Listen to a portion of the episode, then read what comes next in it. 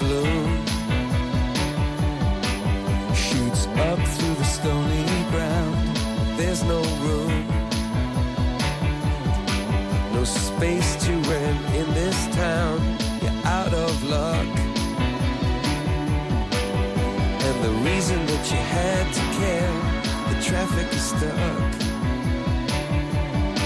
And you're not moving anywhere. Comienza en Radio María Sexto Continente con el obispo de San Sebastián, Monseñor José Ignacio Munilla.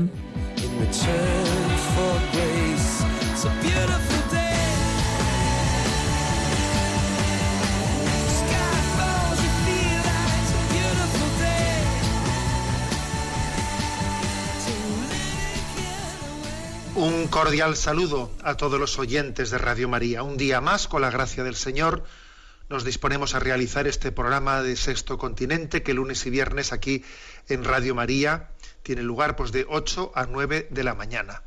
El programa de hoy pues está, está ubicado en un día en un día especial porque es que resulta que el 25 de marzo, el día de la Anunciación, el día de la Encarnación, pues coincidió con el Viernes Santo y entonces la festividad litúrgica de la Anunciación ha sido trasladada al día de hoy. Hoy la Iglesia celebra el Día de la Anunciación, el Día de la Vida, la Jornada por la Vida, declarada por la Conferencia Episcopal Española. Y por si fuese poco, como en cuanto a, pues, al entorno del día especial, pues todos tenemos todavía en nosotros, en nuestro corazón, pues la celebración de ayer del domingo de la Divina Misericordia. Creo que el gran anuncio, el gran anuncio de Dios al mundo es que en el corazón de Dios hay misericordia, con lo cual cabe esperanza. Voy a decir que me ha impresionado ver el eco, el eco tan grande que ha tenido en, este, en esta pequeña experiencia que realizamos a través de este programa en las redes sociales, en Twitter y en Facebook. Me ha impresionado ver el eco que ha tenido pues el mensaje enviado ayer por un servidor a las redes con motivo del Día de la Divina Misericordia, ¿no? A veces uno piensa que hay un, mensaje que es como más elaborado, más y bueno, pues tiene una repercusión pues eh, limitada y sin embargo a veces uno piensa bueno este mensaje es pues, lo sencillo, lo fundamental, lo básico, ¿no? Y se da cuenta que tiene una un, un eco, una difusión tremenda, ¿no? Lo cual también va demostrando cuáles son las grandes necesidades que anidan ¿eh? en el corazón del hombre. Pues bien, el mensaje que, que ayer mandaba con motivo del Domingo de la Divina Misericordia era este. Ni odio ni indiferencia, ni relativismo ni fundamentalismo, sino confianza en la divina misericordia. Es decir, un concepto de misericordia que es sanador de, muchas cosas, ¿no? De- del odio, pero también de la indiferencia, del fundamentalismo, pero también del relativismo, que es lo contrario a la, misericordia, ¿no? Ni odio, ni indiferencia, ni relativismo, ni fundamentalismo, sino confianza en la divina misericordia. Me ha impactado, me ha sorprendido el, eco que ha tenido este, este mensaje, ¿eh? que las redes sociales, en Facebook, ha alcanzado a más de un millón de personas, según, eh, según ahora mismo estoy viendo en pantalla, pues un millón cuarenta mil personas. En Twitter también tiene un, pues un- una extensión muy, muy notable. Bueno, es curioso. ¿Esto cómo se explica? Pues yo creo que la explicación es que necesitamos la gran, la gran carencia, la gran herida del hombre y la mujer contemporáneos es la necesidad de misericordia, es la necesidad de un amor gratuito, en un mundo en el que todo tiene un precio, todo tiene un interés, ¿no? El tesoro más preciado es un amor incondicional, y ese amor incondicional es el amor del corazón de Cristo, la divina misericordia. Y aquí el gran, el gran anuncio que viene a traerle también el arcángel Gabriel a María. Hay un amor incondicional y ese corazón de Cristo comenzó a latir en el seno de María, un corazón que ama, ama a la humanidad incondicionalmente. Bueno, pues ahora vamos a llevar adelante a desarrollar este programa de Sexto Continente, que como ya he hecho referencia, tiene también una interacción con vosotros a través de la cuenta de Twitter arroba obispo Munilla, a través del muro de Facebook que lleva el nombre personal de José Ignacio Munilla, a través de una cuenta de correo electrónico sextocontinente arroba radiomaria.es en la que recibimos pues distintas consultas vuestras. Bueno, ¿qué temas he elegido para, para el día de hoy? Bueno, pues en primer lugar he elegido un tema también un poco tomando el pulso, ¿eh? tomando el pulso a nuestra cultura contemporánea. Este fin de semana, pues en los periódicos de la cadena de Vocento se suele difundir, así como uno de esos eh, eh, adjuntos gratuitos, a unas revistas adjuntas gratuitas, pues una, un, suplemento que se llama Mujer Hoy, dentro del cual había este fin de semana pues un reportaje que creo que es mm, que, nos da luz ¿eh? sobre cuál es este momento, ¿no? Pues eh, ese deseo de búsqueda de felicidad de nuestra sociedad sin saber muy bien cómo, dónde, de qué manera hacerlo. Hay un reportaje sobre neurociencia firmado por Ana Matern que tiene como título La felicidad empieza por las neuronas. Entrena tu, cerebro para ser feliz.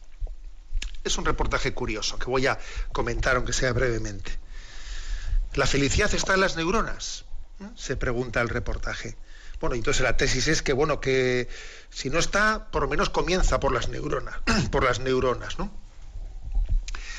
Y creo que merece la pena comentar este, este reportaje porque tiene cosas aprovechables, tiene cosas criticables, es, en el fondo es un buen reflejo, un buen reflejo de, de una sociedad que busca la felicidad y no sabe cómo, no sabe dónde, ¿eh? cómo, cómo, hacerlo. En gran parte, en gran parte en este momento, la nueva era intenta sustituir eh, la religiosidad por la espiritualidad. En, gran parte no, totalmente, vamos. ¿eh? Si en un tiempo se decía, ¿no? Eso de Cristo sí, Iglesia no, yo creo que la nueva era nos ha llevado a decir espiritualidad sí, religión no. ¿Y qué se entiende por espiritualidad? Pues por espiritualidad se entiende pues buscar el bienestar psicológico, el bienestar, el bienestar interior. En el fondo es como suplir lo que nosotros entendemos por vida espiritual, por bienestar psicológico. En realidad a la nueva era no le interesa a Dios, le interesa nuestra felicidad, ¿no? Se llama, por, por espiritualidad se entiende, pues eso, ¿no? el buscar la paz de nuestro espíritu, de nuestro espíritu interior. No se entiende por la palabra espiritualidad Espíritu Santo, no sino nuestro espíritu interior. No nos interesa tanto Dios, nos interesa la felicidad y si nos interesa o estamos abiertos a hablar de Dios es pues porque pueda ser eh, pues un medio a través del cual yo alcance mi, mi felicidad, ¿no? Por eso que se ha prodigado tanto en estos años pues una literatura de autoayuda, por eso que se ha prodigado tanto en estos años pues una especie de, de, filia, de filia hacia el budismo, hacia el orientalismo, como un tipo de filosofías de introspección, de, aislamiento de lo que hace sufrir al hombre, eh, etcétera, etcétera. ¿eh?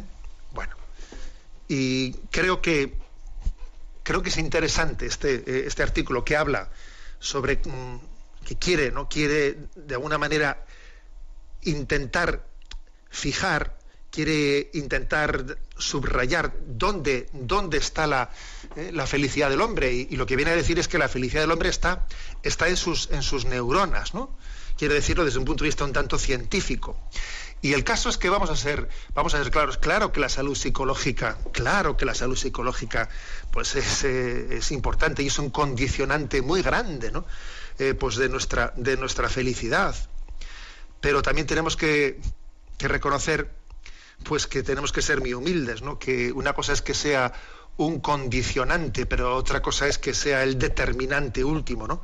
Y además también, si fuésemos más humildes, tendríamos que reconocer que si es muy importante la psicología y la psiquiatría, que es muy importante, y voy a decir que un servidor, con cuántas personas no estoy yo peleándome ahora mismo pues para empujarlas y empujarlas a que vayan al médico, a que vayan al psiquiatra, que acepten un tratamiento. O sea, pues un director espiritual muchas veces tiene que mantener ciertos pulsos con algunas personas que se resisten también, ¿no? A, aceptar sus limitaciones psicológicas y que necesitan una ayuda psiquiátrica. Eh, eso es muy frecuente, que los directores espirituales tengamos que mantener ese pulso, ¿no? Pero siendo así, valorando, ¿no? Valorando lo que es el cuidado de la psicología, la psiquiatría, eh, también hay que decir qué poquita cosa somos, qué poquita cosa también es la psiquiatría, qué poquita cosa es la psicología. De todas las ramas del saber, posiblemente aquella en la que estamos más peces sea esta, porque uno ve, por ejemplo, los avances de la oftalmología y la medicina es impresionante lo que es capaz de pues, hacer pues, para pues, en la cirugía del ojo o lo que es la cardiología o lo que es las ramas del saber tienen tienen una, seguridad muy superior ¿no? en otras ramas que en la tocante a nuestra a nuestro cerebro ahí es donde quizás la rama del saber se siente se siente más limitada ¿eh? ahí a la hora de hacer diagnósticos y a la hora de, de hacer determinados tratamientos que son necesarios, ¿no? pero sin embargo hay que reconocer que, mostramos ahí nuestra, nuestra limitación. ¿no? Bueno, pues bien, este es el estatus, y entonces que quizás la, la tentación del hombre consiste en decir, a ver, aquí la clave de nuestra felicidad está en las neuronas. Si pudiésemos llegar a tener ¿no? pues el control, el control de, las neuronas, entonces seríamos felices. La clave está en que no hemos terminado de dominar esas células grises, que ahí es, ahí es donde radica, ¿no? Y entonces se habla de la neuroplasticidad, pues que se, está comprobando científicamente que también las neuronas, dependiendo de qué manera afrontamos la vida, eh, pues pueden llegar a tener cierta plasticidad, las neuronas se pueden reconfigurar. Luego es importante, mm, teniendo en cuenta que el cerebro es más flexible, eh, más mm, plástico de lo que pensábamos, pues intentar pensar en optimista, pensar eh, de manera que esto nos, nos, ayude a ser más felices. Esta es la tesis, es la tesis del artículo. Cuidado, que puede tener cosas, cosas interesantes, ¿no? Pero que también creo que tenemos que ser capaces de ver los límites. Bueno, entonces, el artículo da mm, siete consejos, siete consejos sobre, sobre cómo eh, entrenar nuestro cerebro, nuestras neuronas, para ser felices. ¿eh? Yo voy a hacer una breve exposición viendo lo positivo que tiene cada uno de estos siete consejos y haciendo también una crítica a cada uno de esos siete consejos porque se quedan obviamente muy cortos desde esa perspectiva meramente, digamos, eh, neurocientífica. ¿eh? Porque, porque, la felicidad no está, no está meramente ¿no? Pues al, alcance de la neurociencia. El primer consejo ¿no? para entrenar el cerebro para ser feliz, que era este, este mm, eh, artículo que estoy comentando, es acaba con el estrés. Lo que viene a decir es que en nuestra, en nuestra vida, en nuestra sociedad, hay una, una actividad frenética, una gran cantidad de información, un bombardeo de información que provoca en nosotros bloqueos, que eso no nos ayuda nada para, la, para tomar decisiones pausadas, ¿no? Y eso mm, provoca un estrés. ¿eh? Y esto repercute en nuestro sistema, en nuestro sistema nervioso, y de alguna manera eso nos quita capacidad de felicidad. Es obvio que es cierto, ¿eh? que es cierto.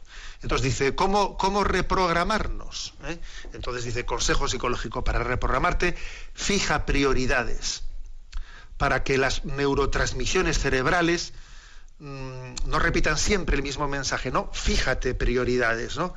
asegura de que, de que pones unas metas realistas y, realizables y así no te quedes bloqueado. ¿eh? Entonces él dice, lo primero, para ser feliz, entrena, entrena tu cerebro en buscar ¿no? pues metas metas realistas, realizables, prioriza esto lo primero, lo otro para más tarde, no, voy, a pretender hacerlo todo a la vez, de esa manera eh, pues suplo eh, bloqueos, eh, rompo con los bloqueos, etcétera. Ciertamente es, un consejo, un consejo interesante, ¿no? Para cómo, cómo acabar con el estrés. Yo creo que desde nuestro punto de vista hay que añadirle a este consejo algo clave. Y es que no se trata únicamente de que yo eh, distierna mm, de una manera practicista entre un montón de cosas que me tienen bloqueado, alguna más concreta, alguna más que esté al alcance en plan práctico y vaya por ella y deje las otras relegadas, sino que la pregunta es, ¿cuál es la meta de mi vida? ¿Mm? ¿Cuál es la voluntad de Dios en mi vida, diríamos los creyentes, ¿no? O sea, ¿qué espera Dios de mí? ¿Qué espera Dios de mí? Es, que mm, es clave para podernos, pues para poder entender cuál es la felicidad interior, ver si interior, ver si mi vida está respondiendo a lo que Dios espera de mí. Para poder establecer una orden de prioridades, como dice aquí, como nos aconseja este artículo, que es muy interesante, para poder establecer un orden de prioridades es muy importante tener tú una prioridad principal, que es la que es el sentido de la vida. ¿Qué espera Dios de mí? ¿Cuál es la voluntad de Dios en mi vida? Y tener clara cuál es la voluntad de Dios en nuestra vida es lo que nos permite establecer prioridades. De lo contrario, pues es, eh, pues es un brindis al sol. Segundo consejo, para entrenar tu cerebro para ser feliz. Se nos dice, haz ejercicio. ¿Mm? Haz ejercicio físico se refiere. ¿eh? Pues sí, el ejercicio físico reduce la ansiedad, el estrés, el riesgo de enfermar, eh, se, cree, se, cree, que esto es debido al torrente de endorfinas eh, y que tiene un efecto analgésico y que esto estimula la circulación, se incrementa el nivel de sangre en el cerebro, eh, que queda más nutrido, receptivo, flexible. Luego hacer ejercicio es bueno para las neuronas del cerebro y por lo tanto es bueno para la salud.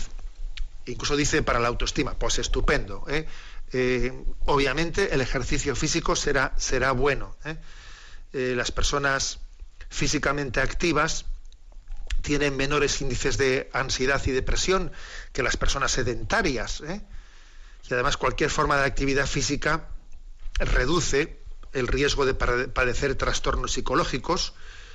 Se dice que los resultados se notan cuando uno tiene un mínimo de 30 minutos diarios de ejercicio, ¿eh?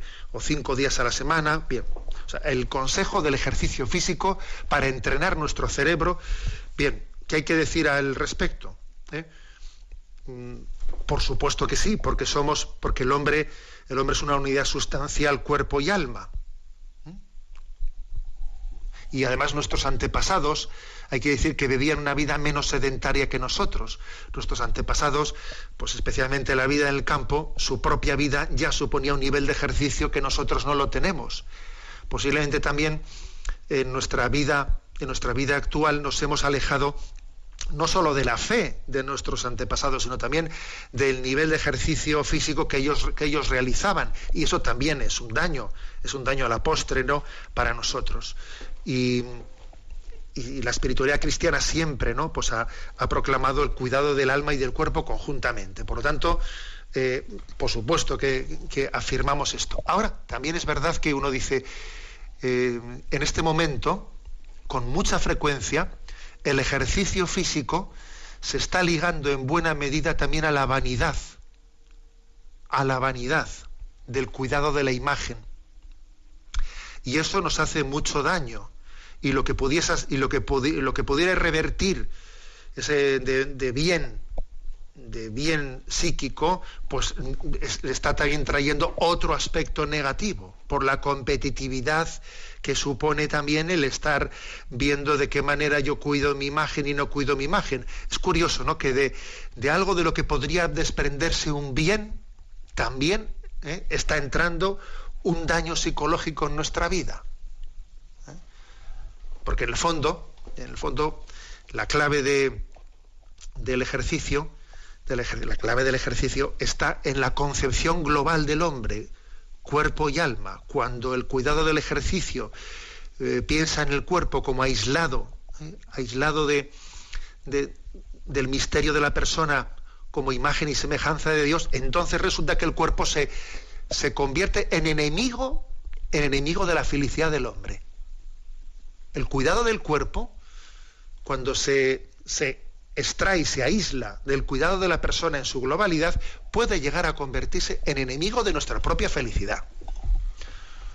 Por lo tanto, segundo consejo, haz ejercicio físico, sí, con estos matices. Tercer consejo sobre entrena tu cerebro para, para ser feliz.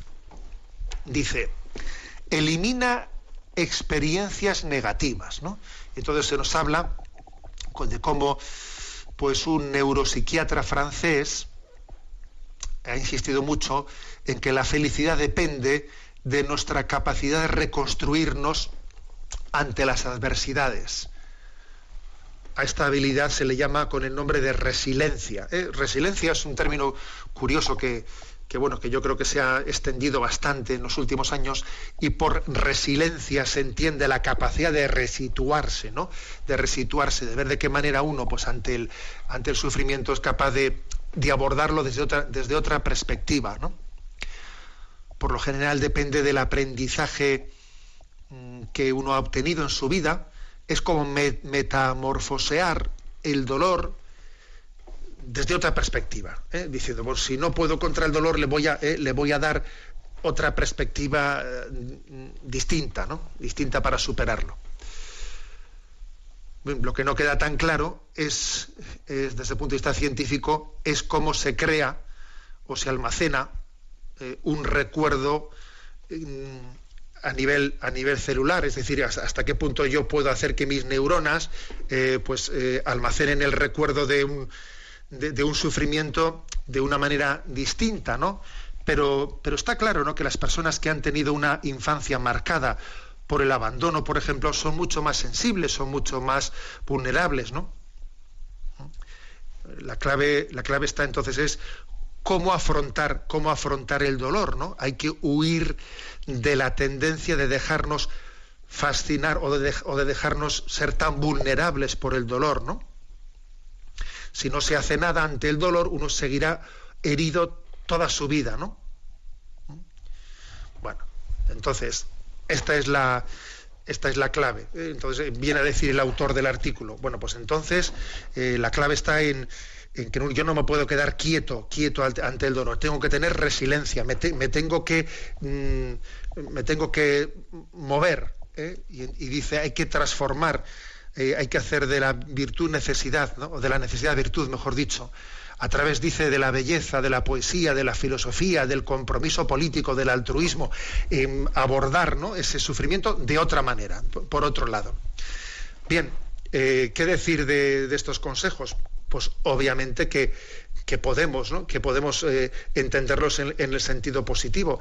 Pero claro, el gran problema, el gran problema está en el, en el cómo.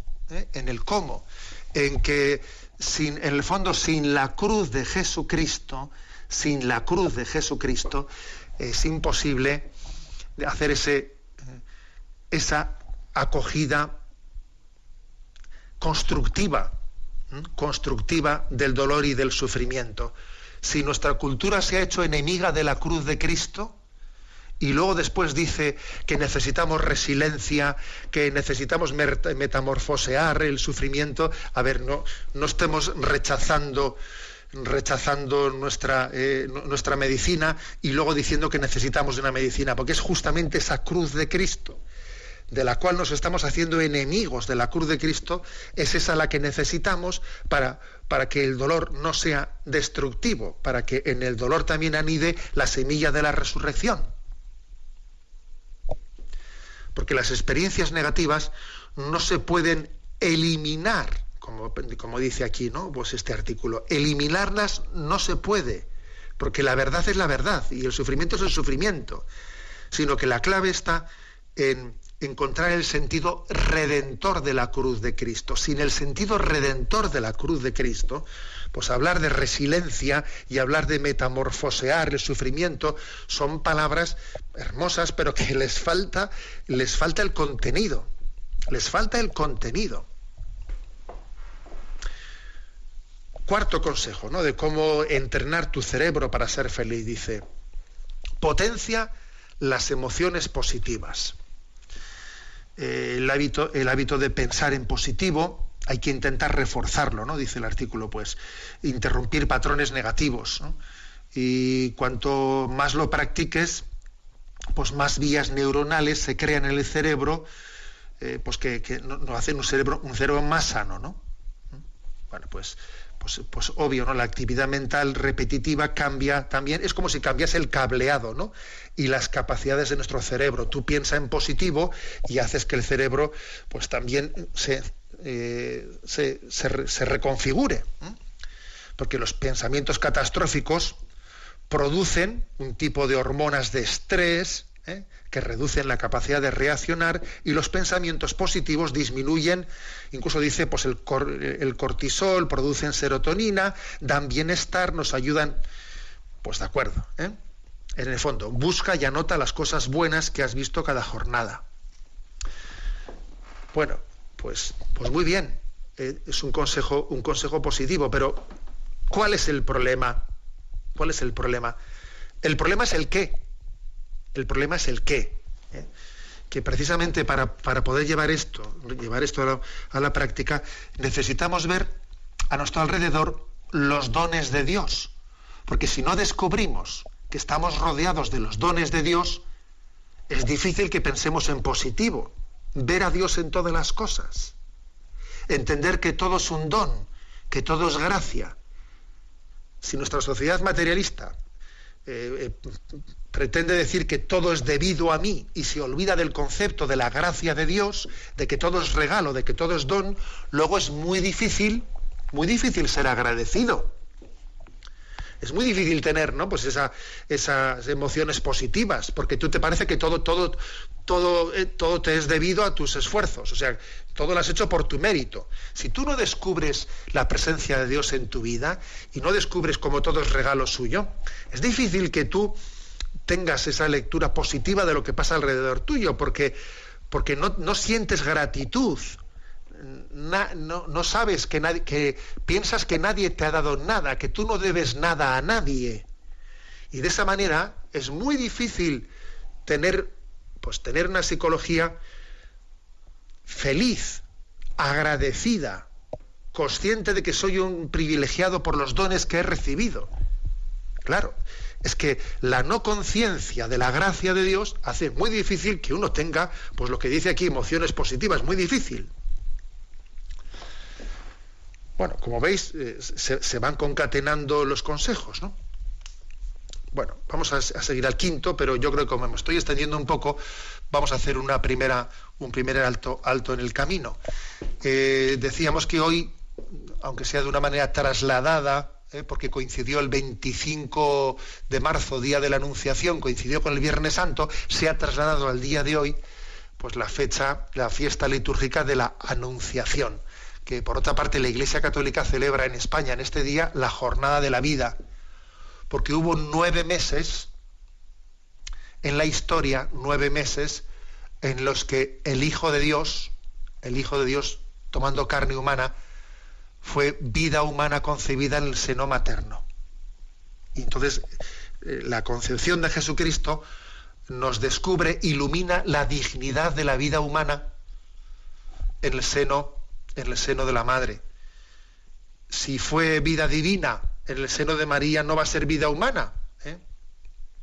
Esto es lo que Jesucristo en su etapa, en la etapa de su gestación, descubre, revela la dignidad también del hombre en esta, en esta etapa de la gestación. Vamos a escuchar el canto de la anunciación de la hermana Glenda. Hágase en mí.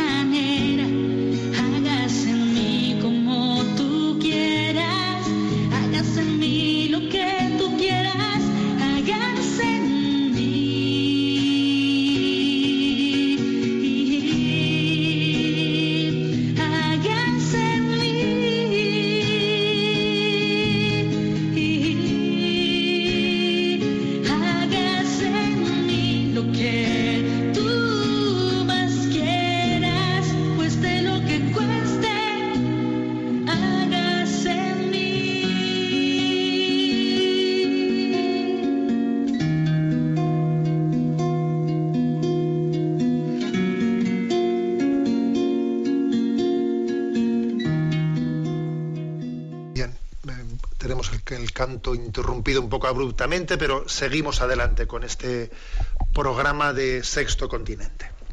Estamos comentando un artículo publicado este fin de semana eh, entrena, en la revista Mujer Hoy, Entrena tu cerebro para ser feliz. Está firmado por Ana Martén y decíamos que eh, la tesis de, del artículo es que la clave de la felicidad está en las neuronas para ser feliz hay que cuidar las neuronas, se dice, ¿no?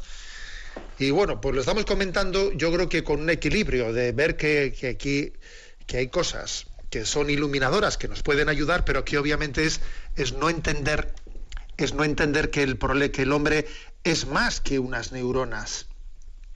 La felicidad no está en, en unas neuronas, aunque eso es obvio que es importante cuidar los hábitos psicológicos, ¿no? Hemos hablado de que los consejos que se ha dado eh, son el primero, acabar con el estrés, hace ejercicio, segundo, elimina experiencias negativas, cuarto, potencia las emociones positivas, quinto, cultiva la compasión, ¿eh? dice el artículo, cultiva la compasión. Bueno, ¿qué es lo que se viene a decir? Que, bueno, que la neurociencia cada vez más va reconociendo que el hombre no es un ser individual, que pertenecemos a una tribu, ¿eh? entre comillas, que necesitamos sentirnos incluidos, incluidos, ¿no? En esa tribu, que rodearnos de seres queridos, que eso, eso da una gran sensación de bienestar, de bienestar interior, ¿no? En el circuito neuronal, ¿no? Dicen aquí los neurocientíficos.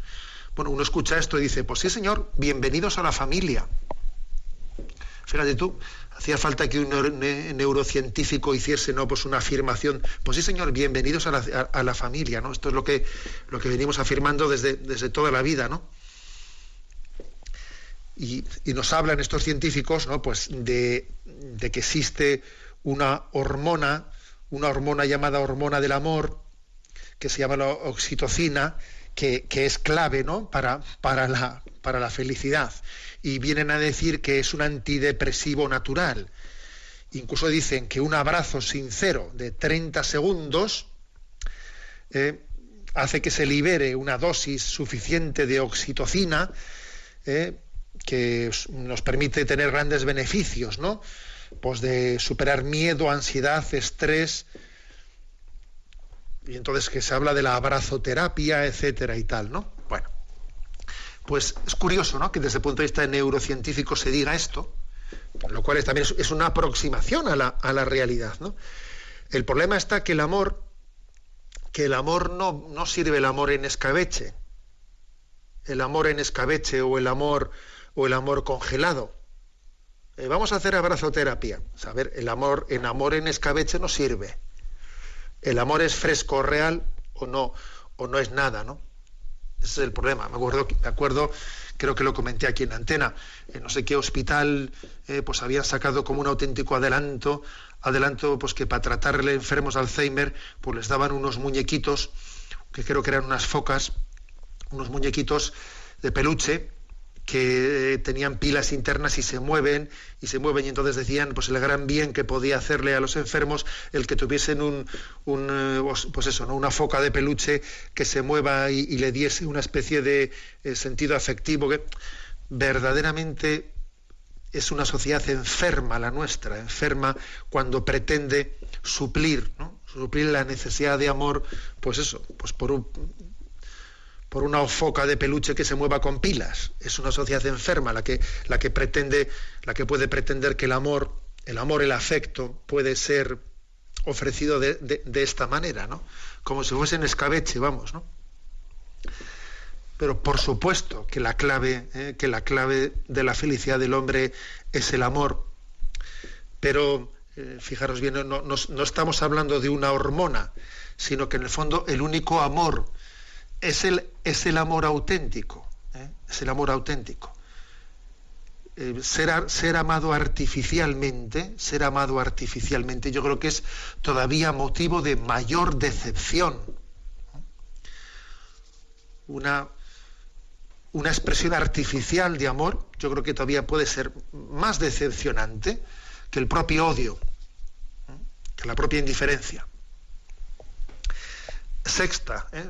sexto consejo para entrenar el cerebro para ser feliz, se dice, medita cada día al menos 10 minutos. Y eh, desde el punto de vista neurocientífico se dice que todas las neuronas pues, están en constante actividad y que la meditación pues, se asocia a una gran tranquilidad es muy beneficiosa porque nos da una gran tranquilidad. Hay muchos estudios neurocientíficos que vienen a decir qué grandes beneficios tiene el que alguien tenga un ejercicio de meditación. Un estudio del año 2008, hecho en un hospital de Massachusetts, no confirma que meditar de forma constante, aunque sea poco tiempo al día, puede cambiar regiones de la memoria, de la empatía, del estrés, ¿eh? y que los beneficios se ven en ocho semanas más o menos, ¿no? Cuando alguien ha tenido diez minutos de meditación diaria. Que los enfermos, además, que perdón, que los efectos pues son acumulativos y muy positivos. De acuerdo. ¿eh? Por supuesto que nada, nada, nada que decir, sino todo lo contrario, ¿no? En en el sentido positivo. Pero es que el comentario, digamos, la puntualización que, que haríamos nosotros desde nuestro punto de vista es que el problema no está en decir, hay que, hay que abrir la boca, ¿no? Sino en ver qué, qué meto en la boca, qué es lo que medito. ¿Qué es lo que medito? Dice, hay que meditar 10 minutos al día. Bueno, pero es que, ¿acaso es lo mismo meditar algo que sea sustancioso que meditar algo que sea meramente trivial o frívolo, por ejemplo? Es lo mismo cuando San Ignacio de Loyola estaba, ¿no? Estaba allí convaleciente es lo mismo que él, cuando la, imaginación se le iba a frivolidades y él pensaba en ser pues, eh, un hombre, un triunfador, etcétera. Es lo mismo eso que cuando se ponía a pensar en servir a Cristo, etcétera. ¿Acaso no importa qué es lo que medites? Lo importa es que estar, eh, mantener ocupadita la mente. Es lo mismo en qué la mantengas ocupada. El asunto es tenerla. Pues obviamente no es lo mismo. Obviamente no es lo mismo. No es lo mismo. ¿eh? Es como si se dice, no, pues a ver, hay que llevar el coche bien, hay que conducir eh, con la velocidad correcta, hay que tal, sí, sí, muy bien, pero ¿a dónde voy? Porque, porque si usted me da únicamente normas de circulación de, con qué con velocidad conducirme, eh, qué tipo de señalizaciones respetar, muy bien, de acuerdo, pero ¿a dónde va este coche? ¿A dónde va? Porque lo importante no únicamente es no chocarnos, no chocarnos y no tener eh, pues riesgos de, en la conducción vial, sino ¿a dónde voy? Eso es lo que se olvida, ¿no? Aquí. Es lo que se olvida, es un pequeño detalle, un pequeño detalle, ¿no? Meditar diariamente, sí, pero meditar qué? ¿Qué? Es curioso, ¿no? Que ahora en este momento, cuando luchamos por la felicidad del hombre, cuando nos hemos dado de la, nos hemos dado cuenta de la gran crisis, crisis del hombre materialista, en este momento eh, comenzamos como a, es como cuando ha habido un gran naufragio y uno descubre, pues, en el sitio donde, donde navegó un barco, dice, mira, aquí hay un baúl flotando, mira, aquí hay un, un mástil flotando. Y vamos descubriendo partes, pero claro, nos falta reconstruir la unidad del barco. Pues esto es lo mismo, dice, medita 10 minutos al día, sí, pero ¿qué? ¿Qué? Bueno, y por último, el último consejo que se dice, alimenta, o sea, una sana alimentación, porque dice que una sana alimentación también favorece mucho la salud de las, de las neuronas, ¿no? La dieta, vamos, la dieta, ¿eh? que la dieta influye en nuestro estado de ánimo, eh, pues porque dependiendo del tipo de dieta, pues se insiste mucho en que puede condicionar nuestra energía, estabilidad, concentración. Eh, según, la, según estudios neurocientíficos, el cerebro apenas supone el 2% del peso corporal, pero consume hasta un 20% de la energía del organismo. ¿eh? Y, claro, pues eh, supone que hay que, eh, dice, es muy importante alimentarlo bien, ¿no? Para un funcionamiento óptimo, pues a escala cognitiva, emocional, el cerebro debe recibir un tipo de vitaminas B12, B6, de hierro, magnesio, ácido tal, ácido fólico, de todo esto se habla en el artículo, ¿no? Entre los nutrientes eh, cruciales están los ácidos grasos de omega 3, bueno, que, que dan una gran plasticidad cerebral. Dice, la clave, ¿eh? la clave de la felicidad está en ver qué es lo que comes para que tu mente. Bueno, pues hay que decir que sí, la alimentación es, es importante para la atención primaria, ¿no? Si quieres ser feliz, comienza por tu plato, ¿no? Vienen a afirmarnos. De acuerdo, muy bien. Eh, será importante, será importante, pero, pero, pero, ¿no? Os podéis imaginar, pero el gran problema, el gran problema está en alimentar nuestra alma. El gran problema está en alimentar nuestra alma. El gran problema está en, en, ver, abordar, ¿eh? abordar al hombre en todo su misterio, en todo su conjunto.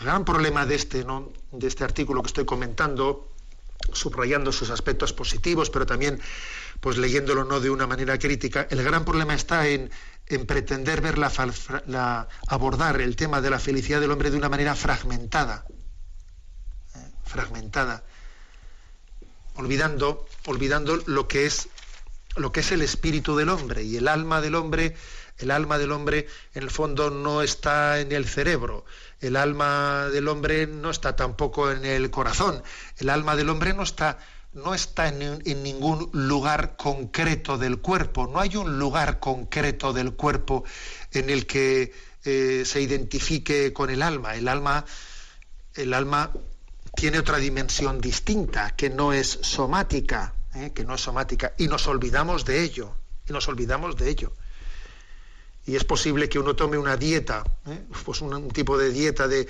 vitaminas, etcétera, que teóricamente para, para la plasticidad de las, de las neuronas, pues puede ser muy buena, conveniente, pero sencillamente tenga su alma oxidada, tenga su alma oxidada. Y por el contrario, ¿no? Pues habrá personas pues, pues que igual su, pues por su pobreza, pues, tengan una alimentación mucho más, mucho más deficiente por la pobreza que le hemos visto muchas veces cuando, pues cuando hemos visto los pobres de Yahvé, ¿no? Y sin embargo su grado de felicidad es muy superior. es muy superior su grado de felicidad, ¿no? Aunque sus neuronas igual estén, estén más oxidadas, pero su alma está más engrasada. Porque neuronas y alma no coinciden, no coinciden. El gran problema es, la, visión, la visión global del hombre, la visión global del hombre en Dios. El gran problema es abordar esa triple dimensión de la cual habla San Pablo, que él habla de cuerpo, espíritu y alma. Cuerpo, espíritu y alma.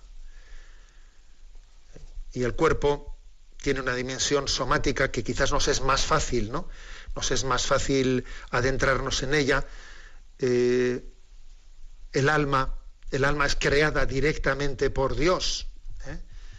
y es inmortal cuando nuestro cuerpo fallece y por espíritu, eh, por espíritu, entendemos pues ese lugar de encuentro entre cuerpo y alma, ese lugar de encuentro misterioso para nosotros, que en el cual también se conforma nuestra propia psicología, nuestra propia personalidad, las características de nuestra psicología.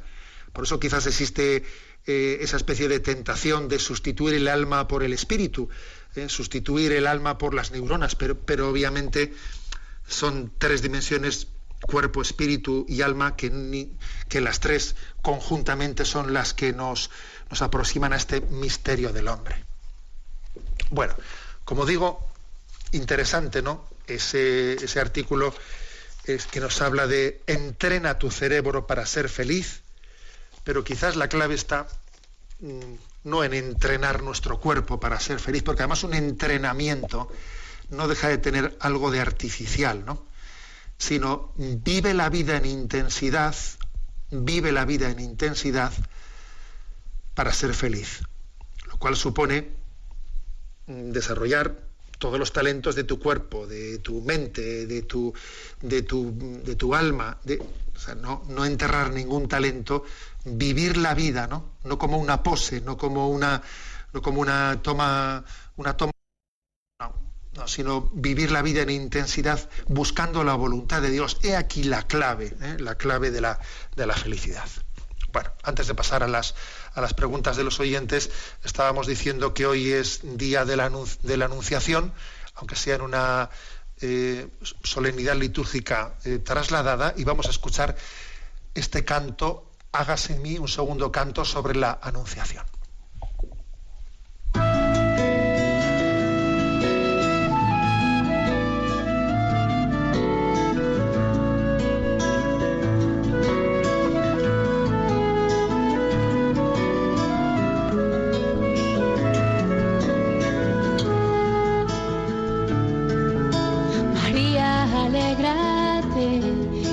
Señor se ha fijado en la belleza de tu alma enamorado al Creador.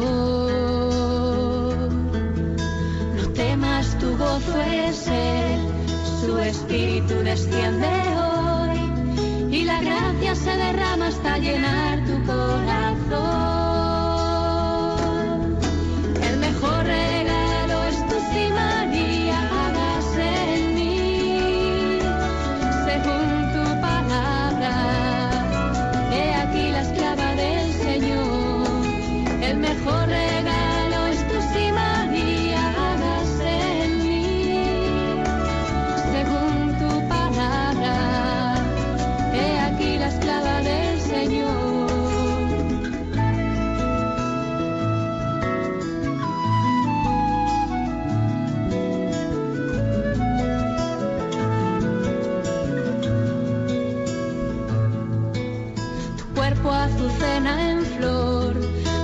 Carne al hijo de David. Eres madre porque nada hay imposible para Dios. La canción más bella es tu sí, María, en mí. Según tu palabra, he aquí la esclava del Señor. La canción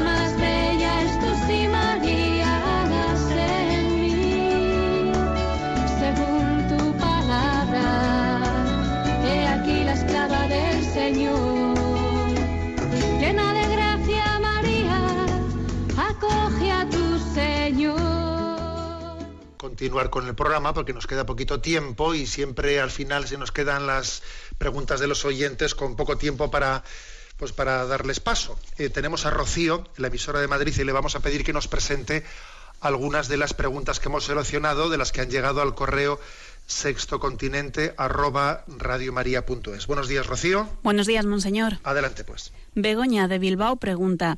Buenos días, Monseñor Munilla. Soy una asidua oyente de Radio María y sus programas y conferencias. En los últimos años he vivido mi proceso de conversión y sigo creciendo en la fe y dedicando cada vez más tiempo a la oración y a ponerme en manos del Señor. Hay algo que escucho con frecuencia pero no acabo de captar bien en qué consiste. Me refiero al tema del ofrecimiento. No sé verdaderamente qué significa eh, ofrecer los esfuerzos o las dificultades de la vida. No acabo de captar la diferencia entre vivirlo como uno puede, dado que la fe en Dios la vivimos y la pedimos a diario, y ofrecer un hecho concreto. ¿Cuál es el plus?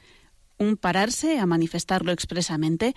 Le agradecería una explicación sobre este asunto. Muchas gracias. Bueno, vamos a ver. Mm, ¿Qué es lo que añade? ¿Por qué insistimos tantas veces en el ofrecimiento? Ofrece este aspecto de tu vida, ofrece esta situación de tu vida, este dolor, ofrécelo. Mm, en vez de meramente vívelo o, pasa, o pasa este momento, supéralo. ¿Por qué, es, ¿Por qué decimos, añadimos ese plus de ofrécelo? A ver, yo creo que es una. es como caer en cuenta de ese texto de la, de, también de San Pablo que dice, completo en mi carne lo que falta a la pasión de Cristo. Es un texto misterioso. completo en mi carne lo que falta a la pasión de Cristo. Pero hombre, ¿le falta algo a la pasión de Cristo? Si Cristo fue el que nos ha redimido, ¿no? Sí, sí, claro que Él es el que nos ha redimido. Pero curiosamente Él ha querido que nosotros nos asociemos a la cruz. O sea, que no vivamos el misterio de la cruz meramente de una manera pasiva, sino también que nos hagamos corredentores con Él, uniendo nuestra cruz a la suya. Ese completo en mi carne lo que le falta a la pasión de Cristo, no es que a Cristo le faltase más sufrimiento, o no, sino que, que Jesús quería asociar nuestra historia, también ¿no? la quería asociarla a su misterio redentor. Cuando nosotros en la misa decimos por Cristo, con Él y en Él, a ti Dios Padre, yo creo que ese es uno de los momentos en la misa en el que tengo que decir, uno mi, uno mi historia, la de Cristo. O sea, la salvación yo no la recibo meramente de una manera pasiva, que obviamente la dimensión principal de la pasión pues es un regalo de Dios, pero Él quiere que yo lo reciba asociándome, ofreciendo mi historia también en la cruz por la salvación de otros. Cristo ofreció su vida por nosotros. Ofrece tú tu vida también por la salvación de los demás. A esto se refiere, ¿no? Este es el plus ¿eh? del aspecto ofrecimiento. Damos paso a una siguiente consulta. Nos preguntaba María de los Reyes. Hoy, hablando con una de mis hijas, me ha surgido una duda y me revuelve muy adentro. Yo creo que existe una verdad objetiva indistintamente de las creencias que cada persona pueda tener.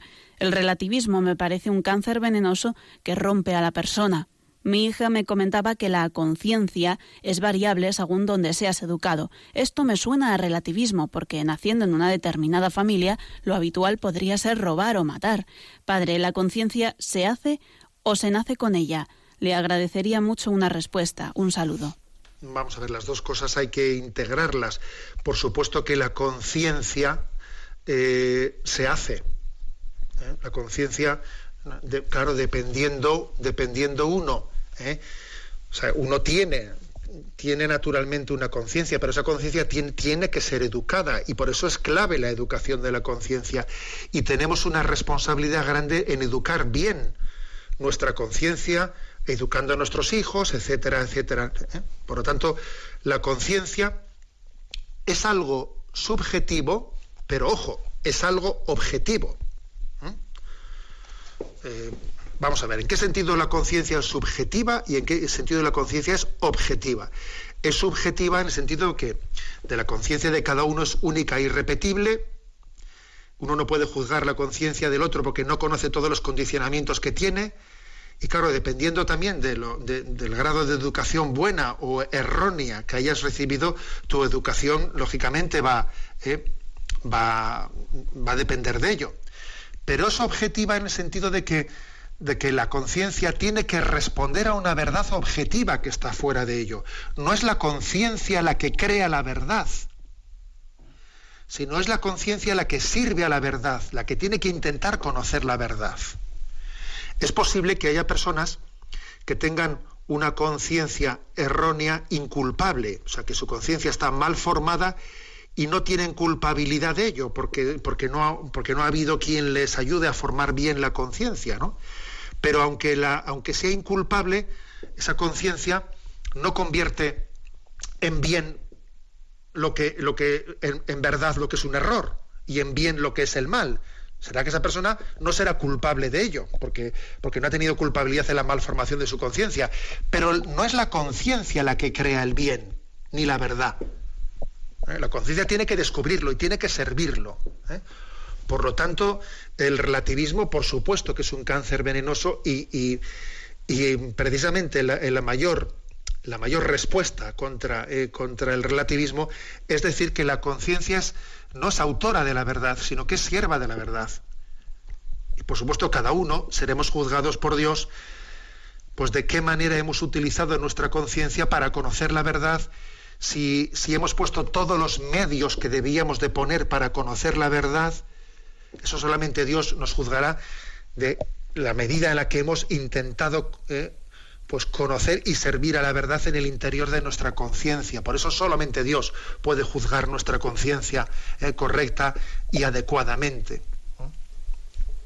Bueno, tenemos el tiempo, el tiempo cumplido. La bendición de Dios Todopoderoso, Padre, Hijo y Espíritu Santo, descienda sobre vosotros.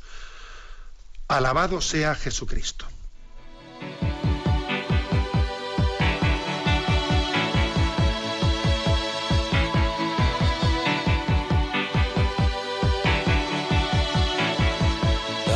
Is a bloom